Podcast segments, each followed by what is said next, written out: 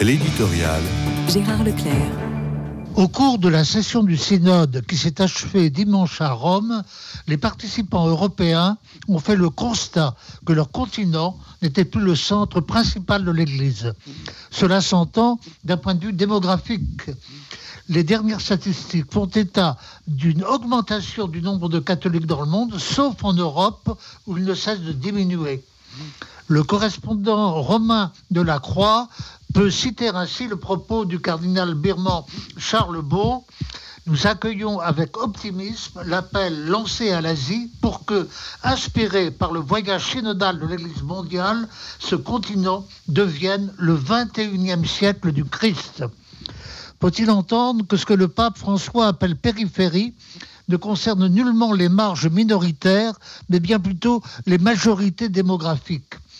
À cette réalité ecclésiale, on est bien obligé de superposer ce qui est de l'ordre des réalités géostratégiques.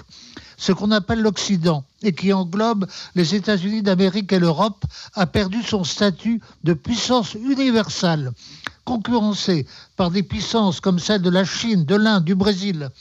Et lorsque l'Occident sonne le rappel en défense de l'Ukraine, on s'aperçoit qu'il n'est pas suivi par les deux tiers des nations du monde. Sans doute, la nature de l'Église ne coïncide pas exactement avec la configuration politique de la planète, mais elle est nullement indifférente à certains rapports de force, surtout lorsqu'ils recouvrent le choc des civilisations dont nous parlions hier. Impossible d'élider les rapports avec l'islam, d'ailleurs aussi bien à l'échelle internationale qu'à l'intérieur de nos propres nations. Le sujet pour un prochain synode?